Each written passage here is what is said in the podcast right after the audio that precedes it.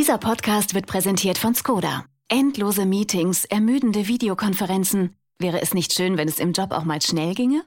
Der neue 100% elektrische Skoda Enyaq iV80 hat nicht nur eine Reichweite von über 500 Kilometern, sondern ist auch in kürzester Zeit wieder aufgeladen. Per Schnellladung in nur 40 Minuten von 10 auf bis zu 80 Prozent. Das ist ungefähr die Dauer dieser Podcast-Folge. Mehr dazu auf skoda.de slash flotte-enyaq.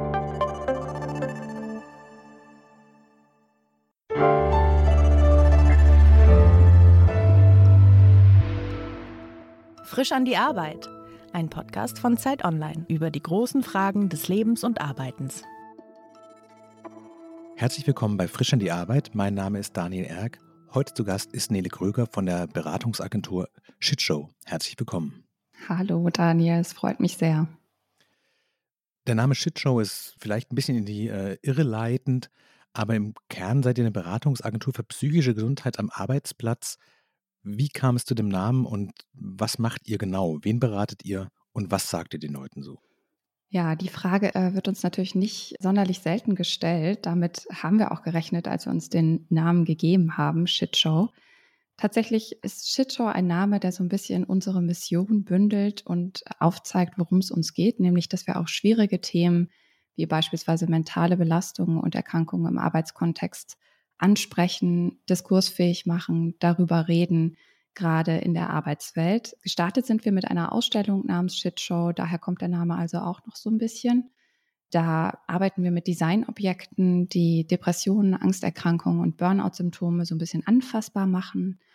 Und was wir tun, wir beraten Organisationen, Unternehmen dabei, wie sie mentale Gesundheit auf der Arbeit schützen können, wie sie präventiv agieren können, aber auch wie sie eben psychische Erkrankungen entstigmatisieren können und das Gespräch darüber öffnen können.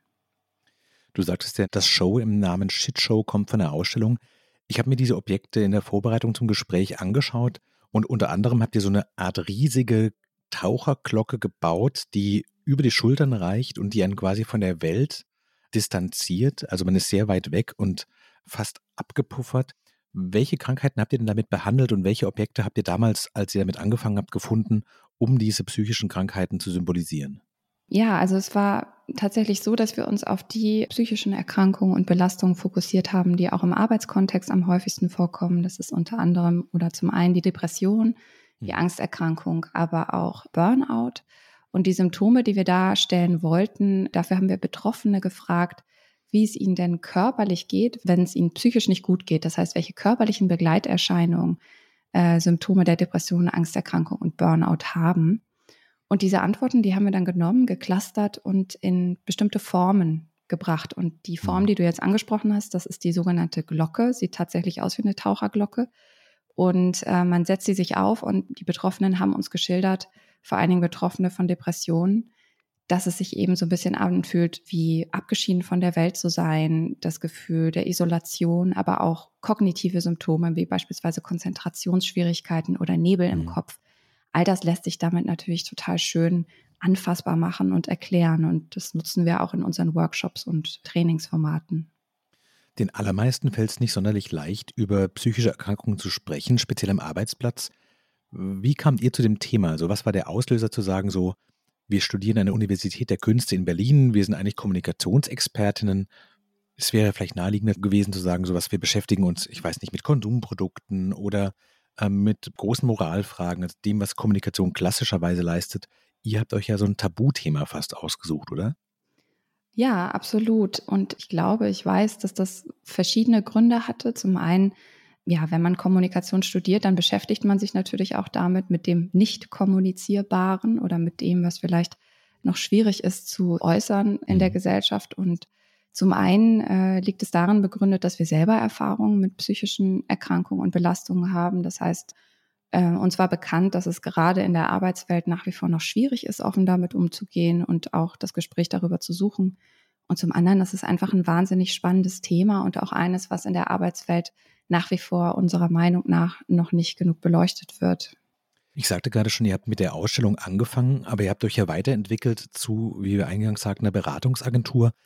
Wahrscheinlich kommt ihr ja dort nicht mit den Objekten an und gebt irgendwelchen Vorgesetzten diese Glocke, um so einen Eindruck davon zu bekommen, wie Depressionen sind. Wie arbeitet ihr genau? Also wie findet das statt? Die rufen euch an und sagen so, wir merken, unsere Mitarbeiter sind vielleicht, wir haben schon mal einen Fall gehabt bei uns oder wir haben Sorge, dass das unser Team trifft. Wir sind gerade in einer großen Umbruchsphase. Dann äh, trefft ihr euch zurzeit wahrscheinlich eher digital. Was passiert dann? Genau, also die Produkte sind natürlich vor Corona entstanden. Entsprechend wurden sie auch vor Corona eingesetzt, die Mood Suits. Mittlerweile ist es so, dass wir eben unsere Angebote, unsere Entstigmatisierungs- und auch Awareness-Arbeit sich eben nicht nur auf analoge Formate, analoge Workshops, analoge mhm. Trainings bezieht, sondern eben auch digitale Workshops, digitale Vorträge, digitale Trainings. Das heißt, uns rufen Unternehmen an, beispielsweise mit der Bitte, für einen Gesundheitstag oder ein Event einen spannenden Vortrag im Themenfeld Mental Health zu halten, mhm. die Menschen zu sensibilisieren, erstmal so eine generelle Awareness zu schaffen. Aber dann gibt es eben auch Anfragen, die eher in die Richtung gehen, wir möchten wirklich ein lebendiges, schönes Format zum Stressmanagement, zur Verbesserung des Stressmanagements oder Beschäftigen machen. Oder wir möchten unsere Führungskräfte sensibilisieren, besser mit Betroffenen umzugehen. Das sind so die Anfragen, die wir bekommen, ja. Was hast du denn bei der Beschäftigung mit dem Thema selber über diese Erkrankungsform gelernt? Ich muss sagen, dass ich in der Vorbereitung irgendwann unsicher wurde, so, wo fängt es eigentlich an? Wann ist der richtige Zeitpunkt, sich damit zu befassen? Wenn ich nachts mal wach liege, weil ich merke, ich habe irgendwie ein Thema nicht bearbeitet, ich habe ein Problem, das beschäftigt mich, das verfolgt mich auch nach Feierabend. Ist es alltäglich oder ist es schon aus seiner Sicht mittlerweile so ein Punkt, wo man sagen würde, so, also wenn du nachts aufwachst und über Arbeit nachdenkst, dann hast du eigentlich schon ein Problem? Ja, das ist eine ganz spannende Frage, weil psychische Gesundheit ist ja etwas, was auf einem Kontinuum passiert. Das heißt, mhm. anders als vielleicht auch bei physischen Erkrankungen, obwohl da eigentlich Gesundheit und Krankheit auch eher ja, weniger Zustände, sondern vielleicht eher Stadien sind, ist es bei psychischen Erkrankungen wirklich und psychischen Belastungen sehr stark so, dass wir ähm, alle auf so einem Spektrum unser gesamtes Leben lang äh, hin und her gleiten und es immer sehr schwierig ist, den Punkt genau zu nennen. Jetzt ist es quasi pathologisch, jetzt ist es eine Diagnose, jetzt ist es äh, wirklich eine Erkrankung. Wenn du sagst, du liegst nachts wach und grübelst, dann kann das natürlich durch einen Auslöser passieren. Es kann ähm, kurzweilig sein, aber es gibt natürlich, und das haben ja auch PsychiaterInnen und Ärztinnen, Diagnosekataloge, die sie anlegen, wo sie genau mhm. sagen können, okay, bei einer gewissen Zeitdauer, man sagt zwei Wochen beispielsweise, wenn du zwei Wochen lang solche Probleme hast wie akute Schlafstörungen, Konzentrationsprobleme, ja auch emotionale Symptome wie zum Beispiel Niedergeschlagenheit, dann spricht man schon von einer leichten, beispielsweise depressiven Verstimmung. Hm. Ähm, ein weiteres Diagnosekriterium ist auch, wie intensiv sind die Symptome. Also hm. ist quasi, man stelle sich so eine Art Fadenkreuz vor, auf dem man sich dann verortet. Ich habe vorhin so ein bisschen salopp gesagt, dass ihr ein Tabu behandelt. Ist es denn noch so? Oder ist es schon, dass ihr offene Türen einlauft, weil ich habe mich ein bisschen mit den Zahlen im Vorgang des Gesprächs beschäftigt und ich weiß es gerade gar nicht auswendig, aber so der zwischen 2007 und 2017 haben sich so Pi mal Daumen die Krankmeldungen wegen psychischer Erkrankungen verdoppelt, wenn ich es richtig in Erinnerung habe.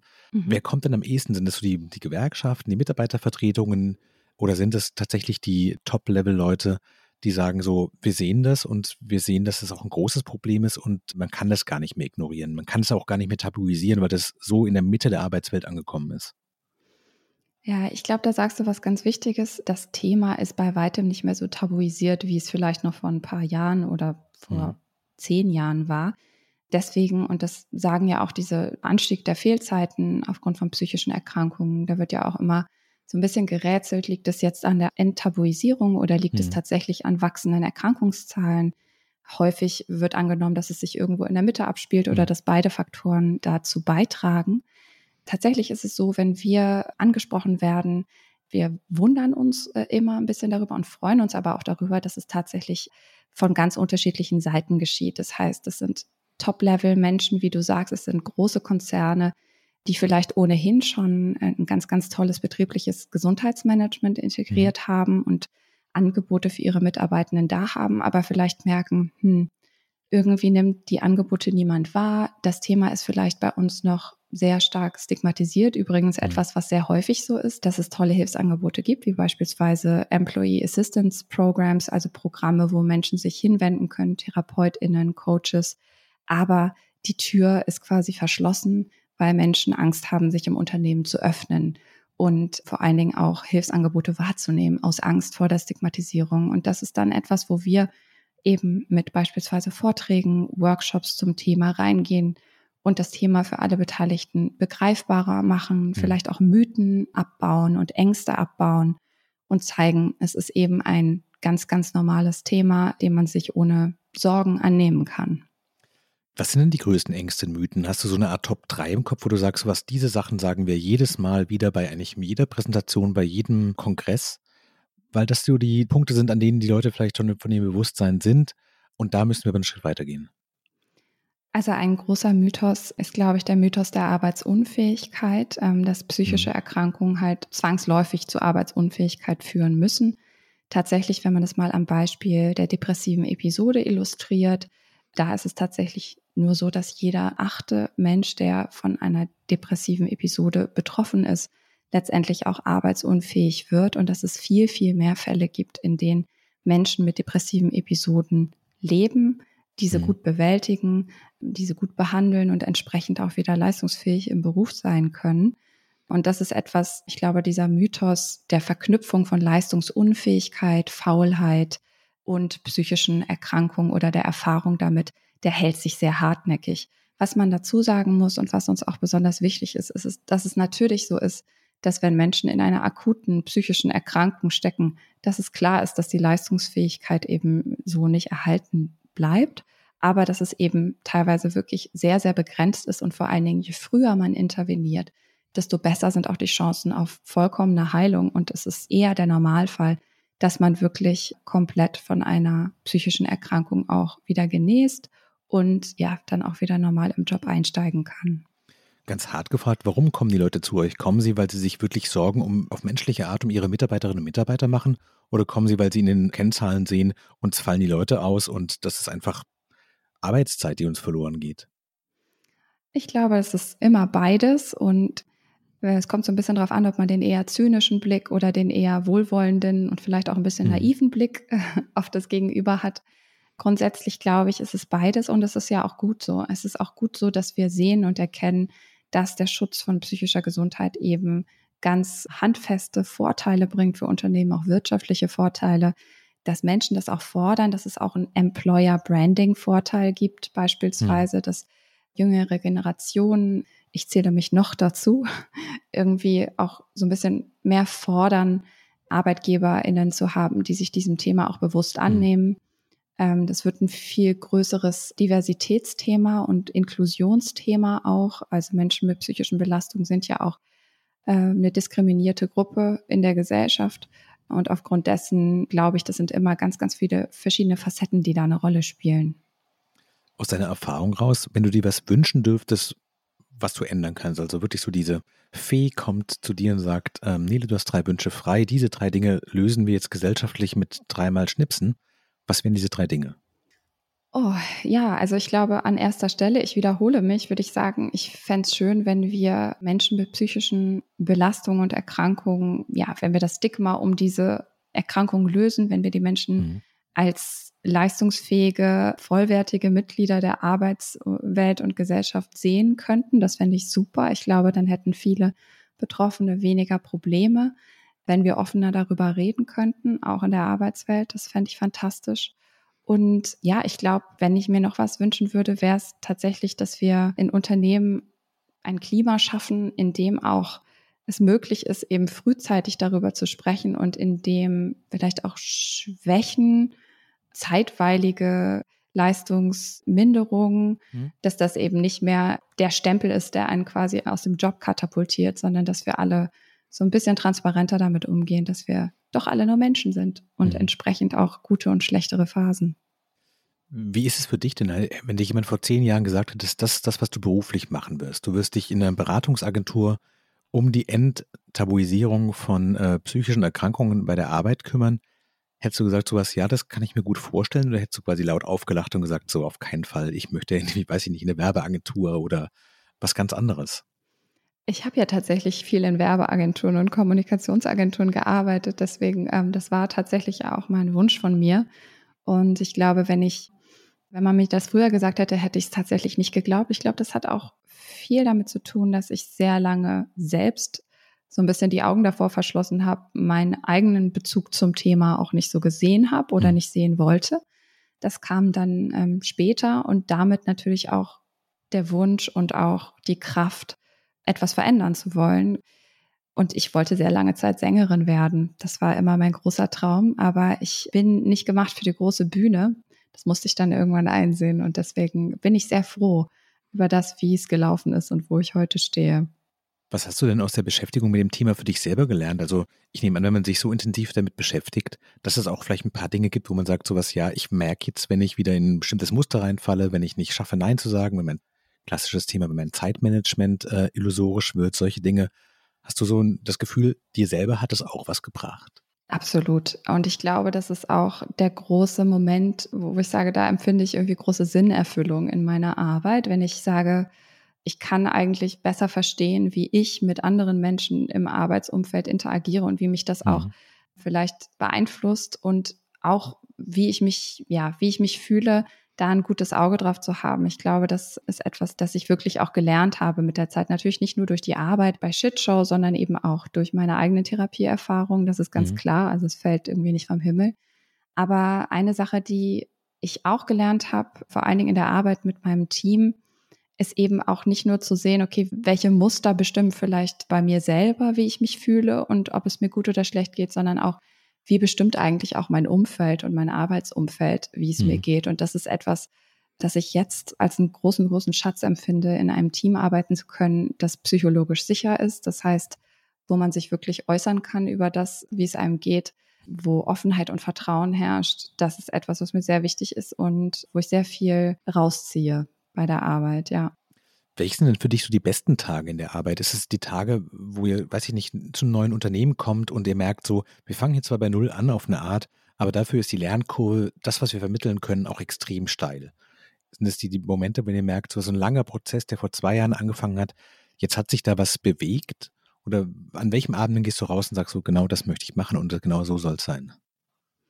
Ja, das sind tatsächlich so ein bisschen diese Aha-Momente auch, wo man immer wieder Neues über Teams und Menschen in Unternehmen lernt und auch einen besseren Blick dafür kriegt, was sind denn eigentlich genau die Faktoren, die auch das Gefüge beeinflussen können. Also wenn man gelernt hat, dass es eben manchmal auch kleine Schritte sind, die dazu beitragen können, dass sich die Situation im Unternehmen verbessert. Mhm. Ich glaube, das ist etwas, was mich oder weiß ich, dass das toll ist. Und ich muss auch sagen, ich genieße es sehr, beim Tun Neues zu lernen und mich auch so ein bisschen in diese Situation zu begeben. Ja, zwar mich sehr gut ausgerüstet zu fühlen für das, was ich tue, aber mich wirklich auch in eine ganz neue Situation zu werfen und im Prozess einfach danach, nach dem Prozess zu sagen, oh wow, äh, jetzt habe ich auch ganz persönlich was dazu gelernt, ja. Wenn du auf deinen Werdegang zurückguckst, was würdest du sagen, hat deine Entscheidungen speziell geprägt? Ist es das, was du gerade sagtest, so dieses Gefühl, sich neuen Situationen auszusetzen und dadurch selber auch viel zu lernen? Hast du ein Bedürfnis nach Sicherheit? Motiviert dich Geld? Ist es sozialer Impact? Ich glaube vor allen Dingen tatsächlich sozialer Impact. Meine Eltern arbeiten beide als Sozialpädagogen im mhm. weitesten Sinne.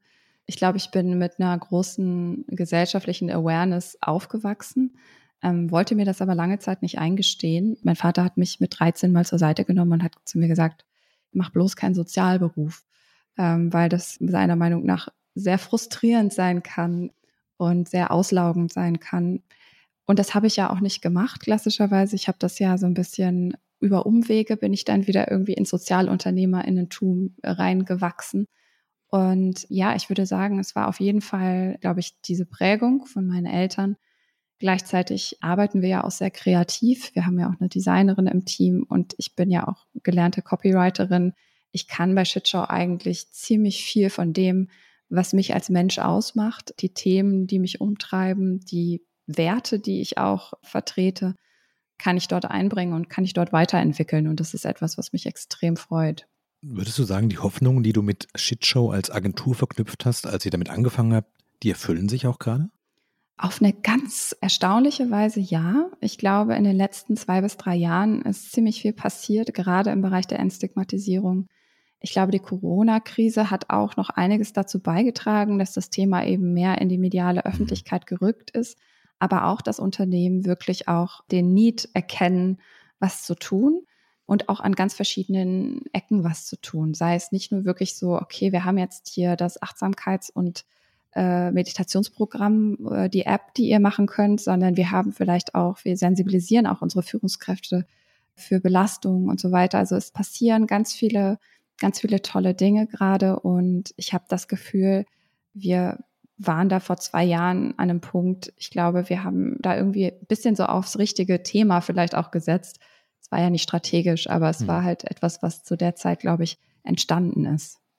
Vielleicht ist es aber ein guter Zeitpunkt, jetzt auch nochmal zu sagen, wenn ihr mit diesen Führungskräften sprecht und sagt, ihr sensibilisiert, was macht ihr denn dann ganz konkret? Also sagt ihr, wenn ihr seht, dass Leute erschöpft sind, nehmt die zur Seite oder gibt es so Umfragetools? Also uns hören ja auch Leute zu, die im HR-Bereich arbeiten und die vielleicht auch gerade den so Zettel und Stift schon gezückt haben und äh, denken so, wir müssen dann das Thema dringend dran. Hast du so eine Richtung, wo du sagen würdest, also diese Punkte, die kann man eigentlich ab morgen sofort umsetzen, wenn man in der entsprechenden Position ist?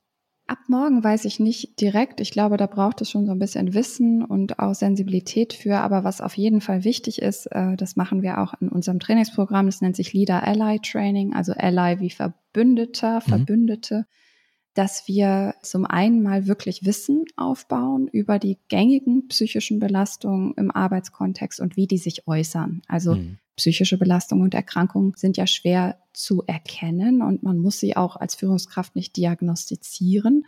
Aber es ist wichtig, dass man eben Verhaltensänderungen bei Mitarbeitenden wahrnimmt und sie auch entsprechend adressieren kann und darüber reden kann.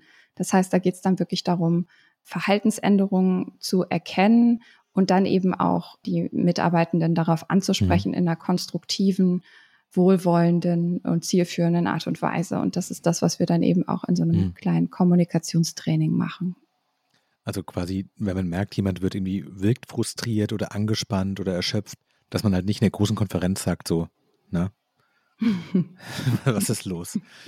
Hast du denn, wenn du, wenn du sagst, eigentlich wolltest du mal Sängerin werden und jetzt bist du nicht auf den großen, aber zumindest auf den kleinen Bühnen heute hier. Du hast dich versucht, von den Themen deinem Elternhaus zu lösen. Das hat so mittel geklappt, aber du hast auf dem Weg ein paar Kompetenzen angeeignet. Würdest du sagen, so, ja, ehrlich gesagt, das ist schon meine Berufung, was ich hier als Beruf mache? Ja, ich glaube schon, obwohl mein Beruf und ich glaube, das ist das, was ich auch als total schön empfinde, aber manchmal auch sehr herausfordernd. Ich baue mir den ja wirklich komplett selber und ähm, suche mir die Themenschwerpunkte innerhalb dieses großen, großen Themas mentale Gesundheit selber aus und zusammen mit meinem Team bauen wir dieses organische Gebilde dieser Agentur gemeinsam auf.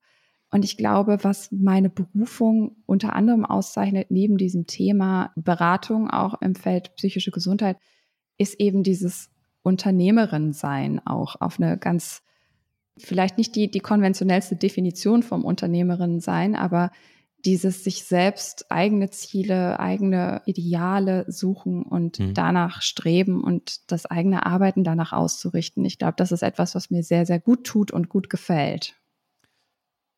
Das kann im Umkehrschluss aber auch ein Problem sein. Also ihr bearbeitet an einem großen Thema, das auch sobald nicht fertig bearbeitet sein wird, wie gehst du damit um, dass dein Arbeitstag im besten Fall auch nur acht Stunden hat? Woher weißt du, jetzt ist Feierabend? Also ich muss ganz ehrlich sagen, natürlich Phänomene wie Entgrenzung der Arbeit, das macht natürlich auch vor uns nicht halt. Und wir arbeiten auch im Homeoffice und erleben genauso, wie man sich selber auch so ein bisschen dazu ermahnen muss, auch mhm. wirklich Feierabend zu machen. Aber ich habe das große Glück, dass wir, gerade sind wir ja auch noch nicht so groß. Das heißt, wir arbeiten in einem recht kleinen Kernteam und aber haben ein Netzwerk aus Expertinnen, mit denen wir zusammenarbeiten.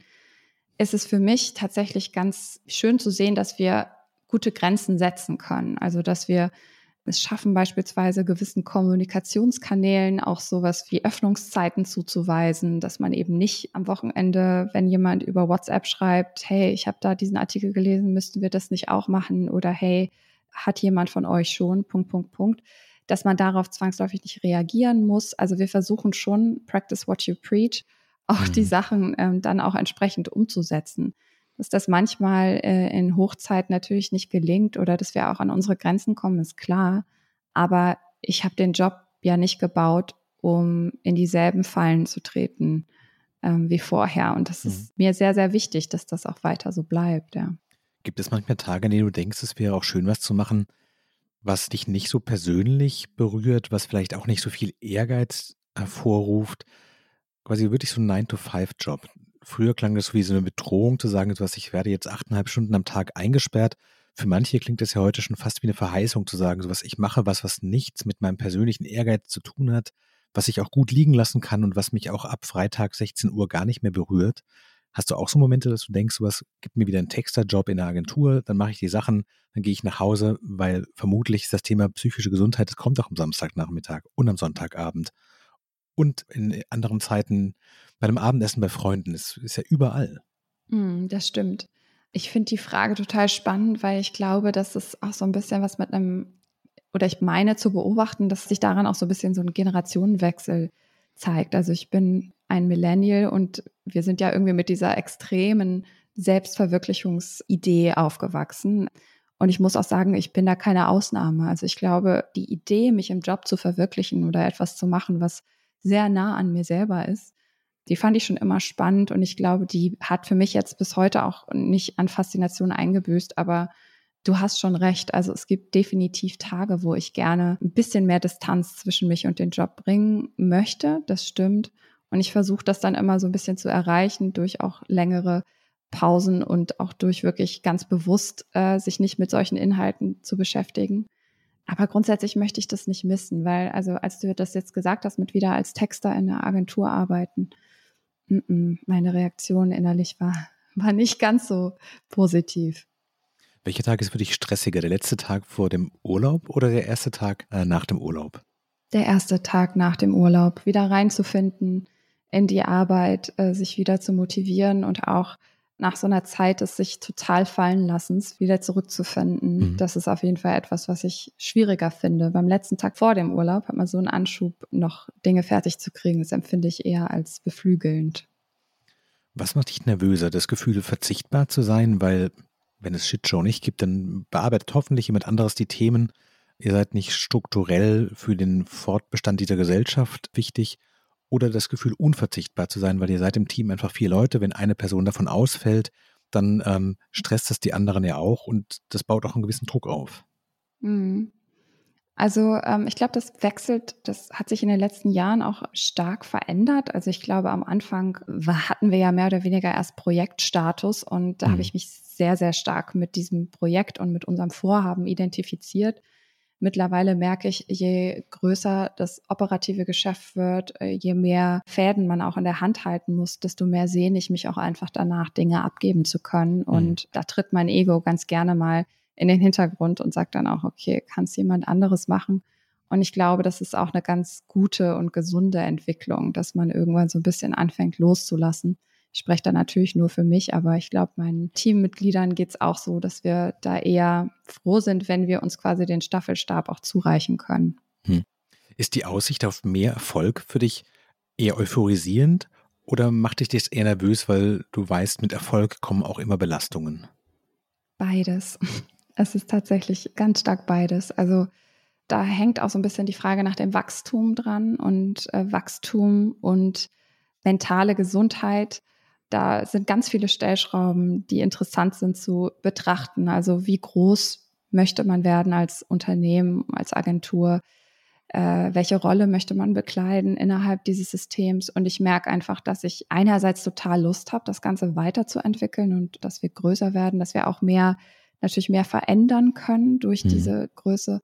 Und andererseits muss ich auch sagen, mir liegt halt weiterhin viel an der Mission unserer Agentur und ich möchte eben nicht, dass die in solchen Prozessen unter die Räder kommt. Mhm. Das wäre nicht so schön. Wer ist strenger mit dir? Deine Kolleginnen und Kollegen oder du selbst? Oh man, immer wieder dieselbe Antwort, ne? Aber es ist tatsächlich dann auch doch ich selbst. Ähm, ich habe das Gefühl, also ich weiß nicht, es wäre mal interessant zu hören, wer das im Podcast dann, wie, wie häufig das Verhältnis dann auch ist, wie man diese Frage beantwortet. Das weiß ich jetzt aus dem Kopf nicht. Aber ich finde, also ich habe den Eindruck, dass es gerade, wenn man selbstständig ist, sind das häufig Charaktere, die eher sehr streng mit sich sind und hm. sich sehr vielleicht auch eher mal nicht so gut zusprechen. Also ja, ich bin da auf jeden Fall diejenige, die härter mit mir ins Gericht geht. Mein Team ist sehr, sehr wohlwollend mit mir. Wundert mich teilweise schon, aber ja. Bist du dir selbst eine gute Chefin? Ich versuche es und ich glaube, ich wachse da auch immer mehr rein. Ich habe gemerkt, dass ich irgendwie mit der Zeit auch meine, also je mehr man irgendwie in dem Feld arbeitet, desto mehr wächst man auch in seine eigenen Zuständigkeitsfelder rein und auch in die Stärken, die man hat. Mhm. Und ich habe nicht mehr den Anspruch, alles zu können. Und das ist, glaube ich, ganz wichtig, auch seine Begrenztheit irgendwie wahrzunehmen und zu sagen, okay, da bin ich super drin, aber das können auch gerne andere machen. Und ähm, das hat mir geholfen, auch nochmal als eigene Chefin meiner selbst irgendwie ein bisschen gütiger mit mir umzugehen. Kannst du dich selbst gut loben? Kann ich mich selbst gut loben? Ich bemühe mich. Ich werde besser darin. Es, wir reden natürlich auch in unserer Arbeit häufig von positiven Affirmationen. Viele Leute stellen sich da so ein bisschen so ein esoterisches Selbstgespräch vor, aber tatsächlich ist es natürlich sehr, sehr wirksam, wenn man sich regelmäßig sagt, äh, was man gut gemacht hat und wo man gut drin ist. Ich versuche das regelmäßig einzubinden. Und wie gesagt, dadurch, dass ich immer mehr in meine Stärken wachse, habe ich auch das Gefühl, dass ich das immer besser kann. Die Aussicht auf Rente, ist es was, was bei dir so spontan das Gefühl, so nie wieder arbeiten müssen? Total fantastisch oder total schrecklich? Dadurch, dass ich eben sehr stark mit der Idee meiner meines Unternehmens verbunden bin. Und dadurch, dass ich jemand bin, der da auch sehr viel draus zieht, macht mich der Gedanke, dass ich jetzt gar nicht mehr arbeite, erstmal so ein bisschen nervös. Ich glaube, dass ich, also was heißt ich glaube, ich weiß von mir, dass ich sehr gerne arbeite und vor allen Dingen dann sehr gerne arbeite, wenn ich so eine gemeinsame Mission mhm. erfüllen kann im Team. Also wenn ich das Gefühl habe, wow, wir ziehen hier gemeinsam an einem Strang und wir spielen uns die Bälle zu und das hat irgendwie eine tolle Dynamik dann habe ich das Gefühl, äh, das läuft richtig gut und ich arbeite dann wirklich auch tatsächlich sehr, sehr gern. Aber ich glaube, ich werde an einem bestimmten Punkt, wird es auch für mich in Ordnung sein, den Stift fallen zu lassen und, und zu entspannen. Absolut. Also bloß jetzt fällt es mir sehr, sehr schwer, mich in diese Situation hinein zu versetzen. Worauf kannst du eher verzichten? Auf Geld oder auf verbale Anerkennung? Hm. Auch das verändert sich. Ich glaube, früher hätte ich immer gesagt, ich könnte eher auf Geld verzichten. Ich glaube, äh, wenn man selbstständig gearbeitet hat und auch weiß, dass es irgendwie auch manchmal, gerade wenn es um vielleicht auch Medienpräsenz geht, man wird halt häufig gebeten, auch Dinge zu tun, für die man vielleicht nicht direkt entlohnt wird. Gerade in den Anfangsjahren eines Unternehmens muss man vielleicht auch noch mehr Kompromisse eingehen. Ich merke, dass Geld und materielle Sicherheit etwas ist, was eben wenn wir von psychischer Gesundheit mhm. sprechen, auch nicht unwesentlich ist und etwas, ähm, was mir total wichtig ist auch, aber eben nur in einem Rahmen, wo ich mich irgendwie sicher fühle. Das heißt, wenn es mir irgendwann nur noch ums Geld ginge, also absolut nicht. Jetzt gerade denke ich, ich habe so ein bisschen den Sweet Spot gefunden und ich habe Gott sei Dank beides gerade auch. Das ist ganz schön. Wenn du auf den Status quo von Shitshow schaust, hast du den Eindruck, so die beste Zeit, der Aufbruch, die Anfänge, wenn man alles noch lernt und alles noch möglich ist, das ist auf eine Art schon vorbei? Oder hast du den Eindruck, so wir haben jetzt die wichtigen Lektionen, so die Stromschnellen, durch die man durchkommen muss, damit es auch wirklich funktioniert, die haben wir bewältigt und jetzt wird super? Oder arbeitet ihr immer noch darauf hin, dass eines Tages das Ganze genauso funktioniert, wie ihr das haben wollt? Es ist ja so ein bisschen wie, als würde man sich in so einer Geschichte verorten. Ich finde, man hat dann immer so vom inneren Auge die, wie so eine klassische Narration, an welchem Punkt der Reise ist man irgendwie.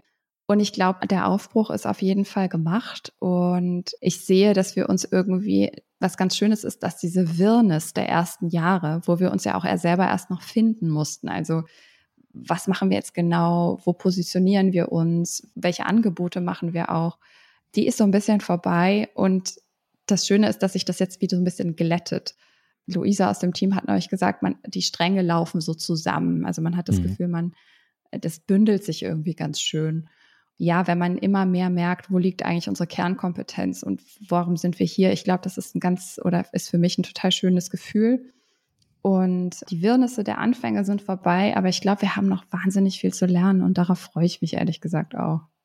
Was sind die nächsten Schritte? Gibt es so das eine Projekt, von dem du weißt, in diesem Jahr steht das an, das wollen wir erreichen? Das fordert mich gerade am meisten und damit beschäftige ich mich auch nach Feierabend noch. Ja, also wir haben einige Projekte in der Pipeline, wie man so schön sagt. Ich hasse dieses Wort. Ähm, einige Projekte in Aussicht, wo es wirklich darum geht, mit Unternehmen herauszufinden, wo das Problem eigentlich liegt. Also wirklich nicht quasi die, schon die Lösung parat zu haben und zu sagen, okay, wir haben mhm. dieses Portfolio, sucht euch was aus, sondern Unternehmen, die auch irgendwie bereit sind, sich eben auf die Suche zu machen ähm, nach den Negativtreibern, sagt man, nach den negativen Einflüssen, die mentale Gesundheit vielleicht schwächen im Unternehmen. Und ich freue mich total auf diese Reise, weil das auch für mich jedes Mal wieder ein total schöner Lernprozess ist, mit Kunden, Kundinnen zusammen herauszufinden, wo drückt der Schuh und wo kann man euch wirklich ganz konkret und auch äh, nachhaltig helfen. Und das ist das, worauf ich mich freue. Das ist immer wirklich eine Reise, weil das sehr umfänglich teilweise wird, aber das ist etwas, ähm, wo ich große Lust drauf habe. Auf dieser Reise, wenn man sagt, am Anfang gab es noch so eine Arbeitskultur, in der Workaholism glorifiziert wurde und Leute, die so All-Nighter machen und Wochenenden durcharbeiten und, weiß ich nicht, für die Präsentation noch bis nachts um drei ran sitzen und alle sagen, wow, ein Arbeitstier. Bis hin zu einer Arbeitswelt, in der psychische Gesundheit eine große Rolle spielt und im Zweifelsfall auch vielleicht wichtiger ist als äh, andere KPIs. Wo sind wir ungefähr? Ich glaube tatsächlich, dass das eine und das andere manchmal sogar miteinander verheiratet sind. Also ich finde es immer ganz spannend zu beobachten, dass man, man kann ja so ein bisschen die Glorifizierung von Überarbeitung in sich selber noch tragen und trotzdem kann eine mhm. mentale Gesundheit wichtig sein. Und manchmal ergibt das dann auch ganz ähm, spannende Überkreuzungen, dass in einem Unternehmen beispielsweise eine sehr starke Leistungsethik herrscht und eine sehr mhm. Hohe Leistungserwartung, aber gleichzeitig werden Angebote gemacht und die Mitarbeiter sind sehr health conscious. So, mhm. das gibt's natürlich auch. Aber ich glaube, wir sind auf einem guten Weg, weil das Thema immer umfänglicher verstanden wird. Und ich habe das Gefühl, dass auf jeden Fall die Entstigmatisierung so weit vorangeschritten ist, dass jetzt wirklich nach Lösungen gesucht werden kann. Das heißt, vielleicht befinden wir uns irgendwo in der Mitte. Das klingt doch schon mal ganz gut. Ein schöner Aufbruch und ein schönes Schlusswort. Das war frisch an die Arbeit heute mit Nele Kröger von der Berliner Beratungsagentur Shitshow, die sich mit psychischer Gesundheit am Arbeitsplatz beschäftigt. Wenn Sie Fragen haben oder Hinweise zum Podcast, zu dieser Folge, zu dem Gespräch, schreiben Sie uns gerne an frischandiearbeit.zeit.de. Vielen Dank fürs Zuhören.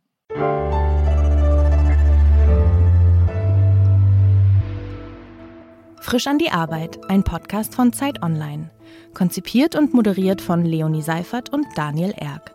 Produziert von Maria Lorenz, poolartists.de.